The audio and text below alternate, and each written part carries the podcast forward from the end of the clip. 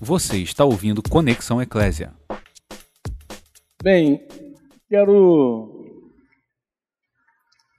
falar com vocês um pouquinho do que eu comecei a conversar hoje de manhã cedo com alguns irmãos no Rio de Janeiro, ali onde Luciano é pastor. Nós estamos aqui no final de mais um ano, e o ano tem voado, assim, tem sido tão ligeiro, né? Nos surpreende tanto essa velocidade. E é um período também que muita gente celebra, comemora o feriado de Natal.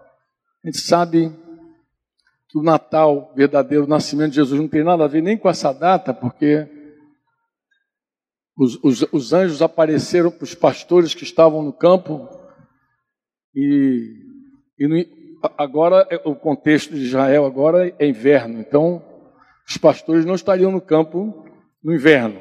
Bem, bem provável que tenha sido no outro período. Há quem diga que foi na Páscoa, que é o período da primavera. Há quem defenda isso bem, mas isso não é muito importante, porque de fato o que Deus pesa sempre, acima de tudo, é a intenção do homem.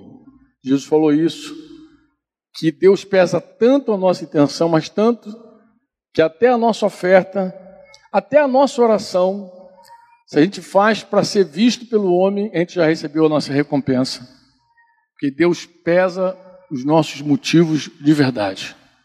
Quando fazemos para Deus, Ele sabe, e quando não fazemos para Deus, Ele sabe também. Né? As nossas intenções ele conhece profundamente. Mas eu não quero falar de Natal. Mas essa época é muito oportuna é, para falar o assunto que eu quero conversar com vocês. Porque toda vez que chega esse final de ano, eu sempre me lembro desse tema que eu quero compartilhar com vocês. Primeiro, eu te convido a abrir as Escrituras para ler uma oração de Jesus. Nessa, é, João 17, nessa oração, Jesus ele define uma palavra que é difícil, é de difícil definição, que é vida eterna.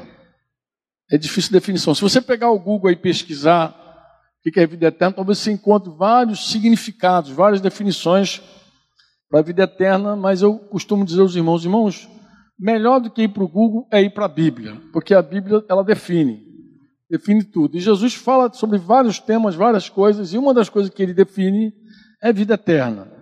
Isso está na oração dele, logo no capítulo 17, versículo 1, logo no iníciozinho, ele começa a orar e ele define então vida eterna. Diz, Pai, é chegada a hora, glorifica o teu filho para que o filho te glorifique a ti. Estou lendo o versículo 1 ali, do meio em diante. Assim como lhe conferiste autoridade sobre toda a carne, e Deus deu autoridade ao Filho, a fim de que ele conceda a vida eterna a todos os que lhe deste, e ele tem essa autoridade, esse poder de dar a vida eterna. E ele diz que a vida eterna é esta, e ele define vida eterna. Diga comigo, que te conheçam a ti. Está se referindo ao Pai, porque ele está orando ao Pai, está falando que te conheçam a ti o único Deus verdadeiro, que te conheçam, a ti, o único Deus verdadeiro, e a Jesus Cristo, a quem enviaste. Ou seja, que conheçam a ti e conheçam a mim. Isso é vida eterna. Vida eterna é conhecimento. Conhecimento aqui não é saber quem é Deus. Não é saber onde Jesus nasceu. Não é saber, não é isso vida eterna. Vida eterna não é dizer Jesus nasceu em Belém. Não é isso que ele está falando. Vida eterna é um conhecimento real, experimental dele. De conhecer, de experimentar, de saber quem é ele de fato, de se relacionar com ele, de ter intimidade com ele, de saber os pensamentos dele, o caráter dele, de conhecê-lo de verdade de conhecê-lo, de experimentar, de experimentá-lo na sua vida, no seu cotidiano, nas horas boas e horas mais também, principalmente nas mais. A gente vai conhecendo o Senhor, experimentando a vontade dele. Ele está falando desse conhecimento, esse conhecimento que ele está falando que é a vida eterna, vida eterna. Outro dia eu ouvi, bem recente, essa semana, lá em Curitiba, ouvi uma senhora, estávamos, Denise, eu e essa senhora com a filha, e ela falou assim: Eu, quando me converti, eu me converti sozinha. Ou seja, ninguém pregou para mim. Eu me converti só. Não sei se você já ouviu alguém que disse isso: ninguém pregou para mim e eu me converti só. E eu falei: Olha, isso não é possível. Não, mas foi comigo, foi assim. Eu comecei a explicar devagarzinho. Falei: Vamos lá, então vou tentar te explicar. Primeiro, eu citei para ela 1 Coríntios 1, 21, que diz assim: Visto como na sabedoria de Deus, na sabedoria de Deus, não na nossa, o mundo não o conheceu por sua própria sabedoria, ou seja, nenhum esforço do mundo chega ao conhecimento de Deus, que a sabedoria de Deus estabeleceu isso. Ninguém vai me conhecer por sua própria carne, por seu intelecto, por sua psique, ninguém vai me conhecer. Então, visto que Deus estabeleceu assim, aprove a Deus salvar os que creem, estou lendo o versículo 21 de 1 Coríntios 1, salvar os que creem pela loucura da pregação. Então eu falei com ela, querida, Deus salvou a senhora pela loucura da pregação. Não, mas ninguém pregou. A senhora que pensa. A senhora que pensa. É porque as pessoas em geral associam a pregação a quê? Ao discurso. Ah, hoje eu ouvi uma pregação do Franco. Amado, pregação não é o discurso. Pregação, querigma, é a mensagem, é o conteúdo. É o conteúdo. O conteúdo que eu vou dizer se é uma pregação ou se não é pregação. Se você fez só um discurso ou se você de fato pregou o evangelho. É o conteúdo. Porque se pregação é o discurso, o surdo não pode ser salvo. Porque ele não ouve o teu discurso. Como é que o surdo alcança o evangelho? Você codifica a mensagem em Libras. E ele vai descodificar. Se ele conhecer Libras, ele descodifica a mensagem. A mensagem entrou nele e ele crê com o coração. E ele pode confessar também do seu jeito. Então, jamais a pregação é o discurso. Pregar é você levar a mensagem de algum jeito. Ela pode ir pela música. Ela pode ir sem emitir nenhum som. Eu já ouvi uma pregação de um grupo americano, um grupo de missionários americanos que não sabiam falar português. Então saíram dos Estados Unidos para o Brasil e provavelmente pensaram: como é que a gente vai pregar lá no Brasil se a gente não sabe português? Então eles fizeram uma pantomima, uma peça. Gente, que espetáculo! Eles foram desde a criação, a morte de Jesus, ressurreição, sem emitir uma única palavra, um som sequer. Mas não, não não, não houve alguém que sentado assistindo aqueles americanos não tivesse a certeza de ouvir uma mensagem. Eles comunicaram. Mas como? Como, eles pregaram. Como? Pela peça. Se pregação é discurso, como é que Pedro diz para a mulher cujo marido não obedece a palavra, ela precisa ganhar o marido sem palavra? Como é que vai ganhar sem palavra? Não, você ganha porque alguém, o seu comportamento, aí ele diz, por meio do teu comportamento, você ganha o teu marido sem emitir, sem falar. Você não precisa falar para pregar. Pregar é o conteúdo. Se você depois quiser futucar a palavra querigma, que está aqui, que é pregação, você vai ver que é aquilo que é proclamado, é o conteúdo, é a mensagem. É a mensagem. Daí você prega falando, cantando, vivendo. Com teu comportamento você prega. Quantos me entendem? É eu dizia para essa senhora, senhora, olha que coisa interessante. Quando eu leio a Bíblia, a Bíblia traz o querigma, a proclamação está aqui. Alguém proclamou, a mídia aqui é, é a Bíblia. É, mas quando os primeiros escritos é, foram registrados, não havia nem papel, a imprensa que a gente tem hoje. Então, não havia. Como que, que houve? O cara colocou lá no, no idioma dele, aramaico, hebraico, grego lá, codificou. Para chegar à nossa mão essa Bíblia, levou tempo, tempo, mas também levou de, muito trabalho de gente que traduziu. que foi lá, leu a mensagem, decodificou a mensagem, colocou em português. Chegou na nossa mão, está em português. Toda vez que você lê a Bíblia, alguém está pregando para você, Paulo, é Pedro, alguém está pregando para você aqui, pô. É Marcos, é Mateus, alguém está proclamando para você a mensagem. Então jamais você vai dizer assim: ninguém pregou para mim. Que ninguém pregou para você, alguém pregou para você. Porque a fé vem pelo ouvir. E o ouvir aí não é o som apenas, não é escutar, é ouvir. Alguém pregou para você. Alguém, porque como crerão, disse Paulo, se não há quem pregue? Então a pregação chegou a você. Então todos nós que um dia fomos revelados acerca de Jesus, fomos revelados por quê? Porque a pregação chegou a nós. De um jeito ou de outro, a mensagem chegou, nós milagrosamente, de uma forma sobrenatural, fomos revelados acerca de Cristo. Se nós celebrar, celebrássemos como mundo o Natal, nós teríamos que refazer, reformular tudo, porque não se trata de uma festa do comércio, de, de, de objetos de pisca-pisca, de árvore, de Papai Noel, não tem nada a ver isso com o nascimento de Jesus. Nós teríamos que prestar uma verdadeira adoração a Ele, em espírito e em verdade. Você diz amém ou não?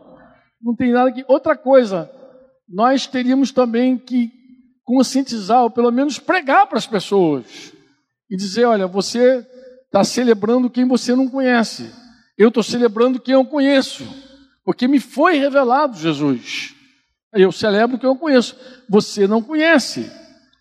Mas vamos, vamos falar um pouquinho da história do, do, nascimento de Jesus, porque eu acho que ela enriquece tremendamente o que o mundo vive hoje. O que, que o mundo vive hoje? O mundo vive assim: celebram quem eles não conhecem. Mas eles falam de Jesus, é um momento muito oportuno. Você deve aproveitar essa data para proclamar, para a família, para acolher, para levar para a tua casa, pode comer sem exagero.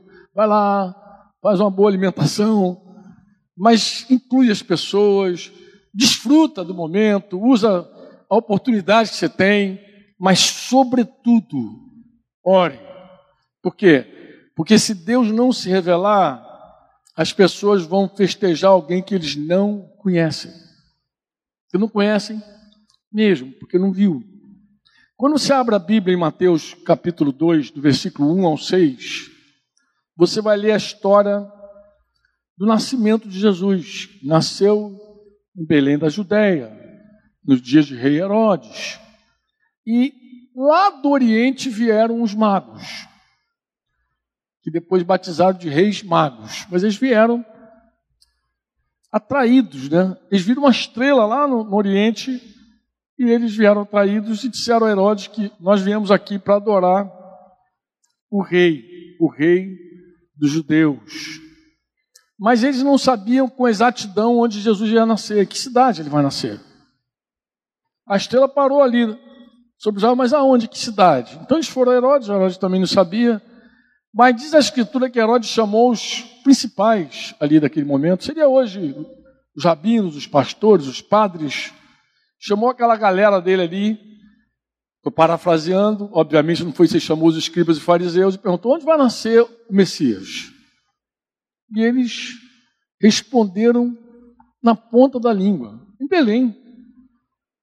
E citaram o profeta: Ó oh, tu, Belém, de forma alguma tu és a menor, porque de ti sairá o Salvador. Tá, tá, tá, tá, tá. tá. Deram um recado. Eu te pergunto: qual desses homens foram adorar Jesus? Qual? Quem foi adorar Jesus? Esses homens que deram endereço, esses homens que conheciam a Escritura, esses homens que estudavam todo dia as Escrituras, qual desses homens foram adorar? Qual? Nenhum. Mas por quê? Não sabiam nada. Não sabiam nem o que estava acontecendo. Não sabiam que Jesus estava nascendo. Não tinha revelação nenhuma. Não tinha revelação. Tinha uma letra, mas não tinha o espírito da palavra neles. Não tinha. Não havia. Não foram. Poucas pessoas identificaram Jesus no seu nascimento.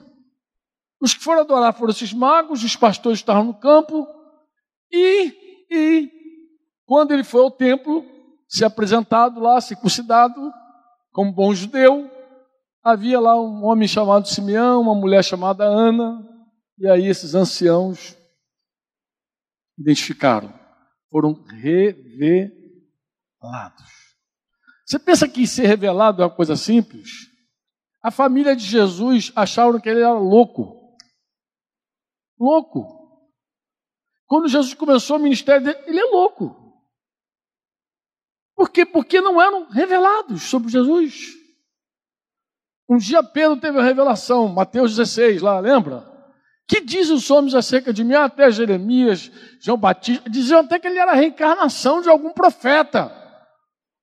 Mas Messias, não. Mas quando Jesus perguntou, e vocês, o que, vocês acham sobre mim? O que, vocês dizem a meu respeito? O que, que vocês pensam? Pedrão foi tu és o, tu és o Cristo. Tu és o Cristo, Filho de Deus vivo, tu és Deus, tu és Cristo. Mas Jesus também ajudou ele. Falou, Pedrão, não foi carne e não foi sangue que te revelou. Não foi o teu intelecto, não foi teus estudos que te revelou. Quem foi que revelou a Pedro? Quem foi? lembra da Bíblia? Lá, lê, lê o que você já. Lembra o que você já. Foi quem? Foi meu pai que está no céu que te mostrou. Se ele não te mostrasse, você não ia saber nada. Tu ia celebrar mais um Natal, você sabia que era Jesus, pô. Porque quem não vê, não vê. E quem vê, vê. Isso é muito forte, amados. Parece que não, mas é. Você conhece o 666 da Bíblia, não conhece? Não, 66 de João. Capítulo 6, versículo 66 de João, 666, é um dos textos assim, mais dramáticos. É, foi o dia que Jesus ele foi deixado pelos seus discípulos. Diz que todos que ouviam ele foram, chega, dá para ouvir mais não. E ficaram os doze lá, vocês lembram? Mas Jesus, no capítulo 5, ele faz o seguinte discurso. Vou ler com vocês do versículo 37 ao 40. Eu vou ler com vocês. Me acompanhem, por favor. O Pai que me enviou, Jesus falando sobre ele, esse mesmo é quem tem dado testemunho de mim. Jamais tendes ouvido a sua voz. Ele falou: vocês não conhecem a voz do meu Pai. Outra coisa, vocês também nunca viram a forma dele, nem visto a sua forma. E outra coisa, também não tendes a sua palavra permanente em vocês. Ou seja, quando vocês terminam a leitura, a palavra não está em vocês. A palavra não é permanente em vocês. Ele segue dizendo: não está permanente a palavra em vocês. Por quê? Porque vocês são incrédulos não credes naquele a quem ele enviou. Vocês são incrédulos, vocês não creem em mim, não creem em mim, vocês estão por fora, vocês não sabem nada. Ele está falando isso. Agora, o mais duro desse, desse discurso de Jesus é esse. Examinais as Escrituras. Vocês examinam as Escrituras, porque vocês julgam que nela vocês encontram vida eterna. Lembra que a vida eterna é que te conheço? Comecei dizendo isso, né? Julgais ter nelas a vida eterna e são elas mesmas que testificam de. Olha que Jesus está falando. Vocês, quando leem a Bíblia, não estava citando a Bíblia, estava citando os papiros lá. Quando vocês leem os papiros, as escrituras, vocês examinam aí, porque vocês julgam que encontram nela a vida eterna, e ela, essa escritura fala de mim. Agora a sentença do verso 40 é: Contudo, não quereis vir a mim para teres vida. Ou seja, não conheciam Jesus quando ele era criança e quando o homem, fazendo milagres, sinais e prodígios, ainda não o conheciam. Não viram. Eu tive aqui, a última vez que eu vim aqui, eu contei um sonho que eu tive, que mexeu muito comigo e compartilhei uma palavra com vocês. Jerusalém, Jerusalém, teus olhos embotaram, mas os meus não. Eu acordei com essa canção, eu sonhei que eu cantava essa música no meio de um grupo de, de irmãos. E eu falei com vocês sobre aquilo que cega as pessoas. E citei a igreja de Laodiceia, que se achava rica, abastada, poderosa, mas Jesus falou que ela era pobre, ela era miserável, cega e nua. A avaliação que eles tinham deles próprios era diferente do diagnóstico que Jesus tinha sobre eles. Quantos se lembram disso? Quantos estavam aqui? Estão lembradinhos disso aí? Bem, eu queria ler com vocês ainda, lendo João capítulo 6, versículo 60, e eu quero contar aquela história de novo de quando os discípulos foram embora. Versículo 60 diz assim: Muitos dos seus discípulos, não poucos, tendo ouvido tais palavras, disseram: Duro é esse discurso, quem o pode ouvir? Assim começa a história. Jesus começou a falar e chegou a hora que ele disse: Mas está difícil de ouvir, senhor. Esse discurso está duro. Não dá para ouvir mais. Mas Jesus não parou de falar. Ele seguiu falando. Ele, ele não ficou retraído pela, pela fala dos, dos discípulos. Mas está difícil de engolir esse negócio que está falando. Está duro. Ele não parou, ele seguiu falando. Seguiu falando, seguiu falando. E no versículo 63, ele vai dizer assim: vê se tu guarda comigo. O Espírito é que vivifica. A carne serve para quê, amados? Para que serve a carne? Vou insistir, para que serve a carne? O que, que é nada? Nada. Olha, aí o negócio piorou. Ele, os caras já estavam escandalizados. Agora Jesus vai dizer que a carne não serve para nada, ou seja, o teu intelecto, tua psique, teus estudos, tua teologia, não serve para nada. Não vai alcançar nada com isso. Ele segue, ele que vai falar aqui. Olha o que ele vai dizer. Contudo, a, ele vai dizer, as, as palavras que eu vos tenho dito são espírito e são vida. Contudo, há descrente entre vós, pois Jesus sabia desde o princípio quais eram os que não criam e quem o havia de trair e prosseguiu, não parou. Por causa disto, é que eu vos tenho dito? O que, que ele dizia para eles? Diga comigo, ninguém. De novo, ninguém. Que, que é ninguém? Ninguém poderá vir a mim, se pelo Pai não lhe for concedido. Se o Pai não conceder, ninguém chega a Ele ninguém vai a ele, ninguém o busca e ninguém o encontra. Você crê nisso? Crê mesmo?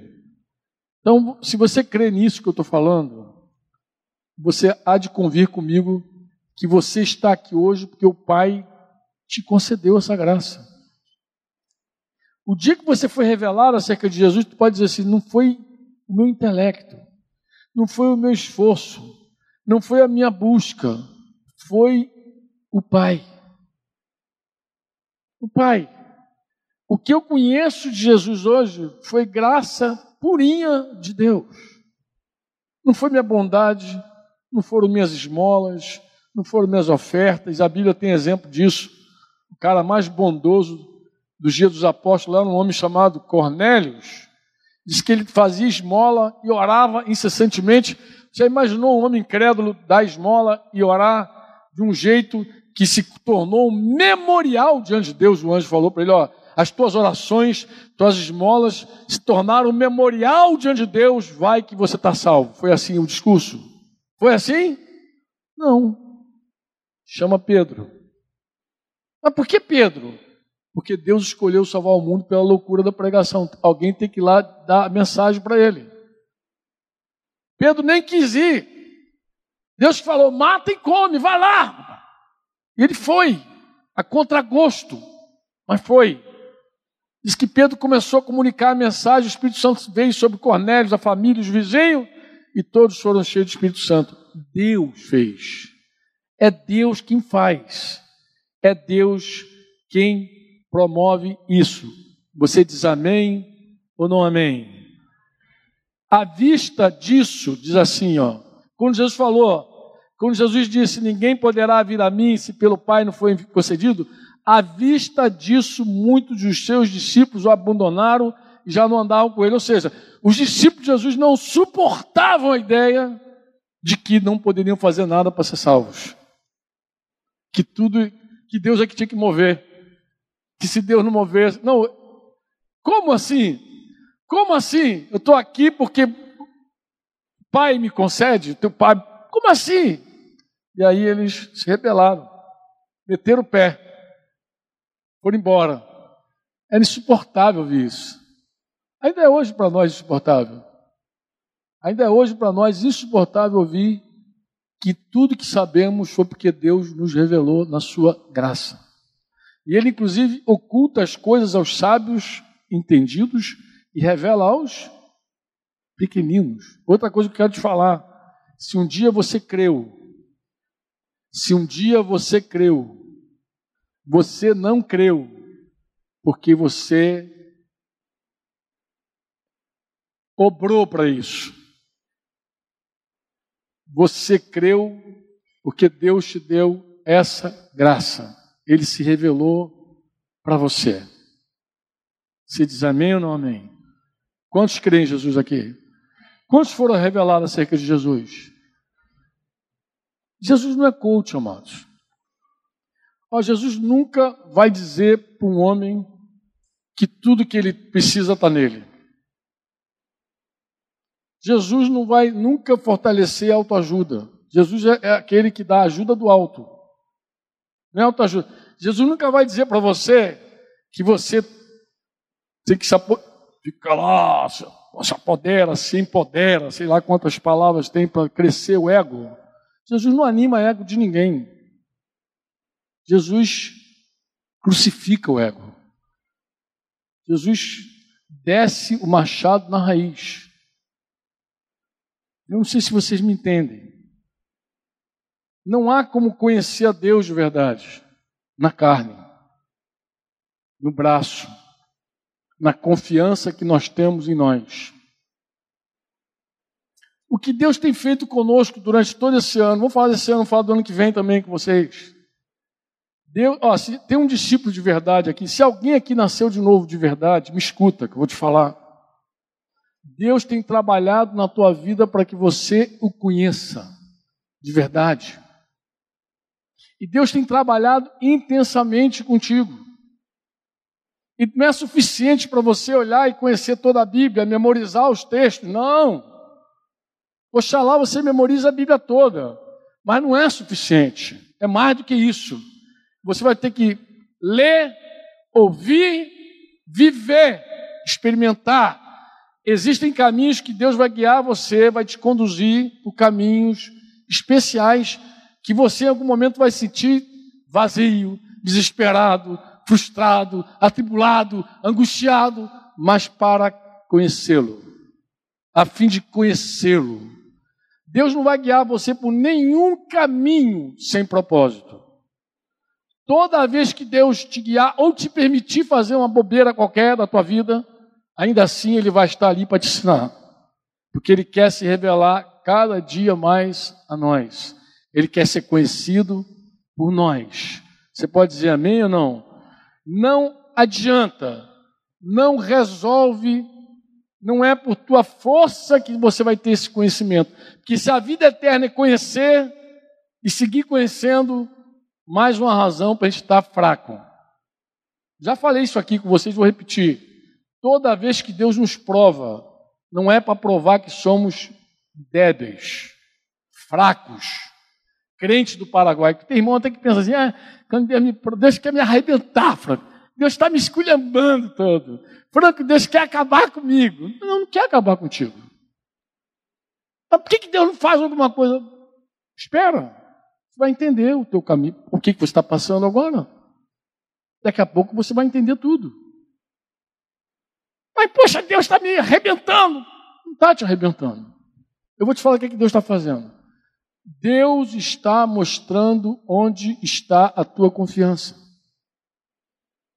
Quando Deus balança tudo, sacode os fundamentos, é só para mostrar quão carnal somos. É só para mostrar onde está a casa edificada. Jesus falou isso. Ele falou: todo que me ouve e pratica está construído na rocha. Na rocha em Deus. É na confiança do Senhor. E todo aquele que ouve e não faz nada com os braços está na areia. O que, que Jesus faz? Ele prova a construção só para mostrar para a gente onde a gente está edificando. Se é na areia ou se é na rocha. Deus não tem nenhum prazer de nos provar que somos carnais, débeis, que somos idiotas, imbecis, sei lá, crentes do Paraguai. Deus não quer mostrar isso para a gente, Deus só quer mostrar onde está a nossa base, o nosso fundamento, onde nós construímos a nossa casa. Porque aquele que ouve e pratica está dizendo: não tenho nada melhor fazer do que obedecer meu pai. Aquele que ouve e não pratica é aquele que tem uma, uma ideia melhor. Ele ouve e não pratica por quê? Por que, que ele não pratica? Porque é simples, para ele é o seguinte: eu tenho um jeitinho brasileiro de fazer. Para os chilenos, tem que ser um jeitinho chileno para fazer. Tem sempre um jeitinho para fazer. Sempre tem uma maneira nossa de fazer. E quando eu faço do meu jeitinho, eu não faço do jeito dele. Onde é que eu estou construindo? O que, que Jeremias 17,5 falou? Maldito é o homem que confia no homem. Não é maldito o homem que acredita, não. A palavra confiar é muito forte. A palavra confiar não é acreditar. A palavra confiar é se estribar. Você sabe que é se estribar? É colocar tua confiança, teu apoio. Você se apoiar ali e dizer, estou escorado aqui. Isso é confiar. Maldito o homem que confia na carne humana. Eu falo com a minha esposa. Pode perguntar a Denise, se eu sou repetitivo nisso. Eu digo, amor, como confiar numa coisa que morre? Porque o homem morre. O homem é fraco, o homem é débil, o homem esquece, o homem fica maluco, o homem tem dor de barriga. O homem é homem. Como confiar no homem? Como me estribar em mim mesmo? Eu posso ficar louco, eu posso morrer, eu posso ficar doente. Como estribar a minha vida em mim mesmo? Como estribar a minha vida em outra pessoa, em outro homem? Como? Isso é uma loucura. Isso é uma loucura. O homem fala hoje e não pode cumprir. Por quê? Porque ele nem sabe se vai estar vivo amanhã. E pior, homem morre de qualquer idade. Ele não precisa ficar velhinho para morrer. Porque senão a gente só não confiaria nos velhos. Mas não tem homem jovem, forte. Meu Deus, será que a gente é cego? A gente não vê as notícias, nunca foi no cemitério visitar o, lá, o corpo lá, no velório lá. Vai lá ver. Tem jovem morrendo, pô. Como confiar? Como se estribar?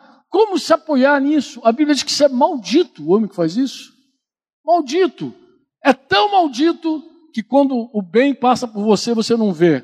É como um arbusto no deserto, é um solitário, que, que não dá fruto, é infrutífero, porque só se garante em si mesmo ou no braço de outra pessoa. Quando Deus prova a gente, Deus está mostrando onde nós estamos baseados. E aqui eu quero terminar contigo, lendo 2 Coríntios 1, eu já fiz essa leitura com vocês aqui em outra oportunidade, mas não vou perder a oportunidade de fazer de novo. Tá? Segunda carta de Paulo. É bom dizer que é a segunda carta. Por que, que é bom dizer que é a segunda carta? Capítulo 1, versículo 3. É bom dizer que é a segunda porque isso prova que Paulo já era um homem maduro, era um apóstolo. Ele já tinha escrito a primeira carta aos Coríntios. Paulo assumiu a paternidade daquela igreja dividida, um era de Apolo, outra. Ele assumiu sem medo de ser taxado como um homem arrogante e orgulhoso. Ele foi lá e falou: Vocês, ainda que vocês tivessem milhares de mestres, preceptores, pedagogos em Cristo, pai vocês não têm, eu sei porque eu gerei vocês. E assume paternidade. Tinha lá quem era de, de Apolo, então tinha um grupo dividido de Apolo, tinha lá o pessoal que era de Pedro, então tinha gente que dizia, não, minha paternidade é Apolo. Tinha gente que não, minha paternidade é Pedro. E tinha lá o pessoal que nem aceitava a paternidade espiritual. Não, eu sou de Cristo. Que papo de paternidade? Que papo de homem? Eu sou de Cristo. E Paulo não queria nem saber se um era de Cristo, se um era de Apolo, se um era de Pedro, se um era de Paulo, porque tinha uma galera também que dizia que era Paulo. Ele falou: O pai aqui sou eu. Como é que vocês querem que eu vá até vocês? Vocês querem que eu vá como? Com vara ou com espírito de brandura? Decide. Então, Paulo é esse cara, maduro, claro, apóstolo. Já tinha escrito a primeira carta, eu vou ler agora a segunda carta contigo. A segunda. E no versículo 3 diz assim: Bendito seja o Deus e Pai de nosso Senhor Jesus Cristo. Diga comigo, Pai de misericórdias e Deus de toda consolação. Você pode repetir isso para você mesmo várias vezes. Meu Pai é Deus de toda consolação. Meu Pai é Deus de toda consolação. Toda consolação. Ele fala assim: é Ele que nos conforta em toda a nossa tribulação. Quem é que conforta a gente na nossa tribulação? Quem é? Meu amigo, não é conhecimento de texto, isso aqui é experimental. Quem anda com Jesus já experimentou em algum momento o consolo de Deus na tribulação. Se você não conhece Jesus, tu nunca experimentou. Mas se você conhece, se você foi revelado, com certeza você foi consolado várias vezes pelo Senhor no teu sofrimento, na tua angústia, na tua apatia, na tua dor, na, na ausência, na solidão. Deus sempre está ao nosso lado, conosco. Ele é fiel, amém? Mesmo quando somos infiéis. E Ele te consola. Ele consola a mim, consola a todos nós. Você diz amém ou não? Mas não para por aí, não. Ele nos consola e nos habilita. Como assim? Ele diz assim, ó. Nos consola em toda a nossa consolação para para podermos o quê? Para podermos o quê, irmãos? Consolar quem? Os que estiverem em qualquer angústia. Com a mesma consolação, ou com a consolação com que nós mesmos somos contemplados por Deus. Ou seja, você passa na tribulação, não está sozinho, Ele te consola e te habilita a consolar outros. Você passa com Deus, Deus te conforta, Deus te sustenta e Ele te dá condições de você ajudar outras pessoas que estão passando por sofrimento e por dor. Se tem alguém aqui que conhece o Senhor de andar com Ele, sabe exatamente o que eu estou falando. Não sabe de teoria, porque lê um texto, porque viveu isso. Foi consolado por Deus e hoje consola outras pessoas. Às vezes foi uma dor que você viveu que na hora você não entendeu, meu Deus, como tu me deixaste passar por essa tribulação.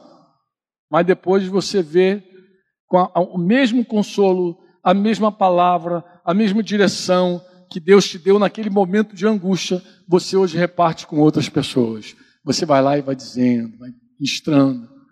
Eu costumo dizer que Deus ele nos leva por caminhos que muitas vezes aos nossos olhos são caminhos sombrios, difíceis. Que a gente fala, meu Deus, como tu estava? Como é que eu entrei nesse negócio? Mas depois a gente vê que, da mesma forma que Ele nos sustentou, nos consolou, nos levantou, nós podemos ajudar outras pessoas. Segue adiante na tua Bíblia. Vá até o versículo 8. E você vai ver Paulo dizendo assim: Porque não queremos, irmãos, que ignoreis a natureza da tribulação que nos sobreveio na asa. Então ele falou que Deus deixa a gente passar por tribulação, nos habilita para consolar outro, mas agora ele fala de uma tribulação pessoal. Paulo, apóstolo, criado aos pés de Gamaliel, conhecedor de toda a Escritura, que já tinha escrito a primeira carta, agora está na sua segunda carta, dizendo: Nós passamos uma tribulação muito grande. Uma tribulação que nos sobreveio na asa, por quanto foi acima de quê? Acima de quê, amado? Você já passou por alguma coisa que foi acima das tuas forças? Acima das nossas forças, até que ponto foi isso? A ponto de desesperarmos até da própria vida. Ou seja, perdeu a esperança de viver. Perdeu a esperança de viver. Ouvi um, um testemunho recente de alguém que o médico deu o diagnóstico para a pessoa: você sem chance.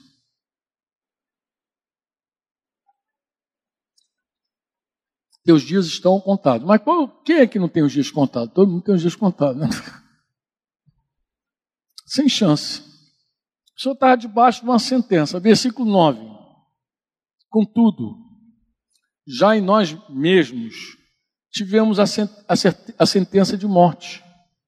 Ou seja, eles acabaram concebendo que o melhor para eles era, de fato, aceitar aquela condição morrer. Agora, se você puder sublinhar na tua Bíblia, sublinha para quê? Para quê? Para quê? Qual o propósito de Deus em levar Paulo e Timóteo numa tribulação tão grande? Qual era o plano dele? O que, que Deus queria com isso? Para que, diga para que, diga para que não confiemos em nós. Mas ele não era apóstolo. Ele já não conhecia a palavra desde criança. Ele já não tinha escrito a primeira carta. Por que que Paulo agora está dizendo que Deus levou ele por um caminho tão duro, tão duro, para que ele não confiasse mais nele mesmo. Para que não confiemos em nós, mas sim em no, no Deus que no Deus que resume isso para mim, amado. Ele está dizendo: Olha, eu passei por uma tribulação tão grande, tão grande, tão grande, acima das minhas forças, desesperei da vida.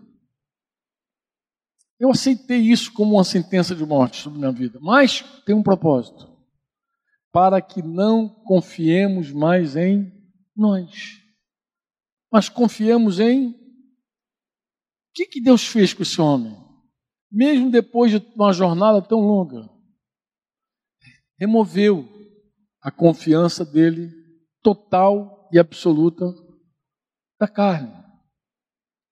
O melhor pastor, irmão, é o pastor que se frustra consigo mesmo. Olha para Pedro. Pedro é esse cara que falou para Jesus: Senhor, estou contigo, estou contigo, não abro, vou contigo até o fim, não vou falhar, vou, eu vou até o final contigo. Não, não sei os outros, os outros podem deixar a ti, talvez os outros te abandonem. Eu não, eu jamais, eu vou ficar contigo. E Jesus, no momento, falou: Pedro, tu não sabe de nada.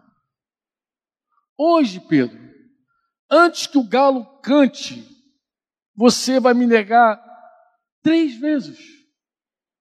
Pedro não aceitou aquela profecia. Pedro seguiu dizendo: Não sei os outros, eu sei de mim. E foi com Jesus. Jesus foi preso, Pedro estava lá. Jesus foi levado para casa de Caifás, Pedro foi junto. Pedro marcou de perto. Acho que quem quiser viu, eu falei que estaria contigo, estou mesmo. Estou aqui, ó. olha eu aqui, olha eu aqui, eu aqui. Até que as servas saíram e falaram: Olha, eu conheço você. Você é um deles. Ele desigrejou na hora e começou a falar palavrão. Soltou uma meia dúzia de garavatos e incendiou todo mundo. Desigrejou na hora. Ficou, ficou um crente moderno, pós-moderno, Pedro. Xingando todo mundo, porque ele não queria nenhuma identificação dele com Jesus. Não me identifico com ele, não tenho nada a ver com ele. E aí, negou uma, negou duas, negou três. E o galo cantou. Eu me perguntei por muito tempo assim: por que que Pedro não fez a mesma coisa que Judas? Por que que Pedro não foi lá e meteu uma corda no pescoço e não se matou também? Porque a história de Judas e Pedro são iguais. Os dois são chamados por Jesus. Os dois caminham com Jesus. Os dois são ensinados por Jesus. Os dois assistem os milagres de Jesus, os dois participam com Jesus. Os dois estão o tempo inteiro com Jesus, fazem milagre no nome de Jesus. Eles voltaram dando relatório: olha, os mortos ressuscitam, os demônios saem. Os dois estão juntos. Por que, que duas pessoas que têm um começo igual, um, uma jornada idêntica, têm um final tão diferente? Por que, que Pedro não fez a mesma coisa que Judas? Porque Judas vendeu Jesus. Pedro traiu Jesus. Sabe o que é trair Jesus? Você tem ideia? Negar ele. Negar. A Bíblia diz que nós, até quando somos infiéis, Deus permanece fiel. Mas se nós o negarmos, ele também nos nega. A única condição para um crente do primeiro século escapar vivo da sentença de morte, da fogueira, de tudo, era simplesmente negar Jesus. Bastaria. O cara te visitava lá na cadeia falava, meu filho, você não precisa morrer por causa de... Nega essa fé. Se ele negasse, ele sairia com vida. Não enfrentaria os leões, não viraria tocha para ficar incendiando a rua à noite. Ele simplesmente sairia vivo se ele tão somente aceitasse negar. Negar é coisa grave.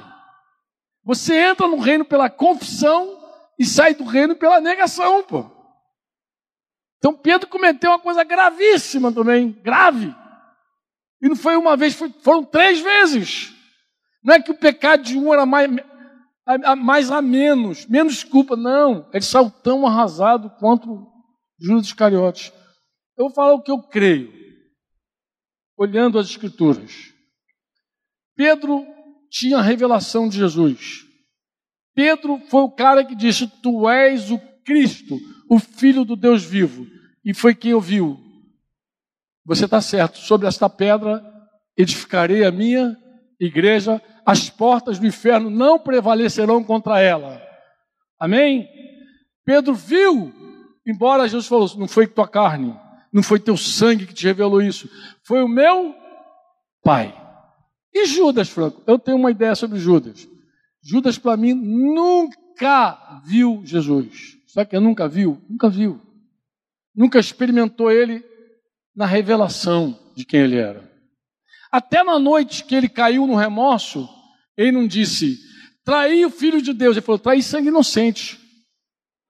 Eu, eu, eu costumo dizer o seguinte, irmãos: o sucesso, guarda isso, guarda isso. O sucesso que você alcança na carne pode terminar em suicídio. Sabe por quê? Porque você não vai suportar o fracasso. Toda montanha que você sobe no teu próprio braço, lá em cima, se você provar uma queda, tu pode meter uma corda no pescoço e se matar. Porque o sucesso, você chegou lá por tua força. Você não vai suportar o fracasso. Pedro, ele tem revelação de Jesus. A última ceia que a gente batizou de última ceia, mas na verdade a última ceia mesmo foi a de, de Judas. Judas é que celebrou a última ceia dele. Você já reparou que tem um detalhe muito interessante na última ceia? Você já reparou que Judas, ele come o pão da ceia diferente dos outros? Quem se lembra? Quem se lembra? Lembra, Niete, como foi? Jesus mergulhou o pãozinho, dando vinho, e deu para ele. Ele foi o único que comeu assim. Os outros foram: esse é meu corpo, que é partido por vocês, tá, tá, tá, toma, come, pá. É, ó, esse é o meu sangue, é o cálice do meu sangue, tal, pai, os outros. Judas não, Judas, Jesus mergulhou assim. Fico pensando, mas por que, que Jesus meteu aquele pão dentro do vinho e deu para ele? Eu acredito que tem uma mensagem para ele ali. Está dizendo, olha, você só me conhece assim, enquanto meu sangue está no meu corpo. Teu conhecimento é só intelectual de mim. Você só me conhece assim, vivo, assim andando, sangue no corpo. Os outros não. Os outros vão me conhecer quando o meu sangue deixar totalmente o meu corpo. Eles ainda assim vão me conhecer. Eles vão ter revelação sobre mim. Eles vão ter conhecimento sobre mim de um jeito que você nunca vai alcançar. Vai e faz o que você tem que fazer logo, faz. Mesmo quando ele conta Jesus volta, ele não diz: pequei contra o Filho de Deus. Em nenhum momento sai essa expressão dele. Ele acha que Jesus é um justo, um sangue inocente, mas não filho de Deus. A revelação, irmãos, nos preserva. Uma pessoa revelada, ela nunca vai ser igual uma pessoa que só tem conhecimento intelectual. Judas até esperava que Jesus se tornasse um, um líder político. Judas tinha um, um plano para Jesus totalmente humano, social. Não o rei dos reis e senhor dos senhores. Judas não tinha essa percepção, ele não viu. Foi ocultado dele isso. Ele não viu. Mas Pedro viu. Pedro viu. Você viu?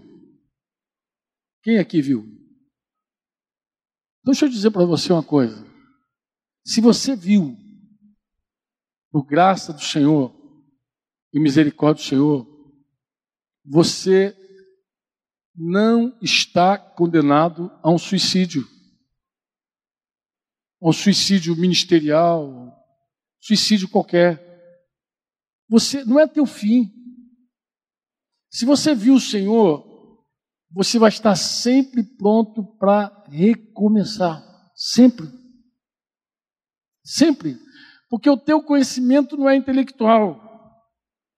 Você não foi revelado apenas por uma coisa comum, você não a tua percepção é transcendental. Não foi tua carne teu sangue que te fez conhecer o Senhor como você conhece hoje. Quantos aqui conhecem o Senhor? Deixa eu te falar, não aceita o fim da tua jornada. Eu estou falando isso com a carga do meu coração. Foi o que Deus colocou no meu coração. Eu falar para o Luciano hoje. Falei, Luciano, não tem como escapar. Tu vai ter que me ouvir de novo.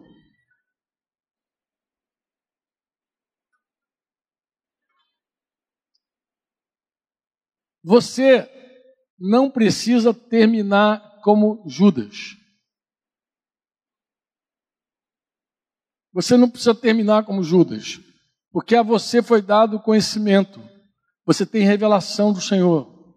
Você pode recomeçar a tua vida.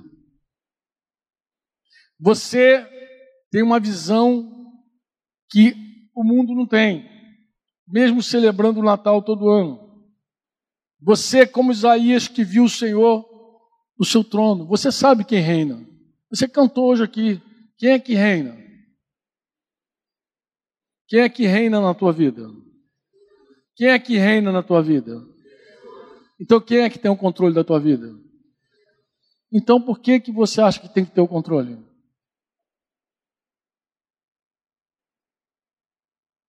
A ansiedade que você vive hoje, eu vou falar especificamente para algumas pessoas que estão aqui, me ouçam. A tua ansiedade que te consome que te faz perder o teu dia, que faz querer viver todos os dias num dia só.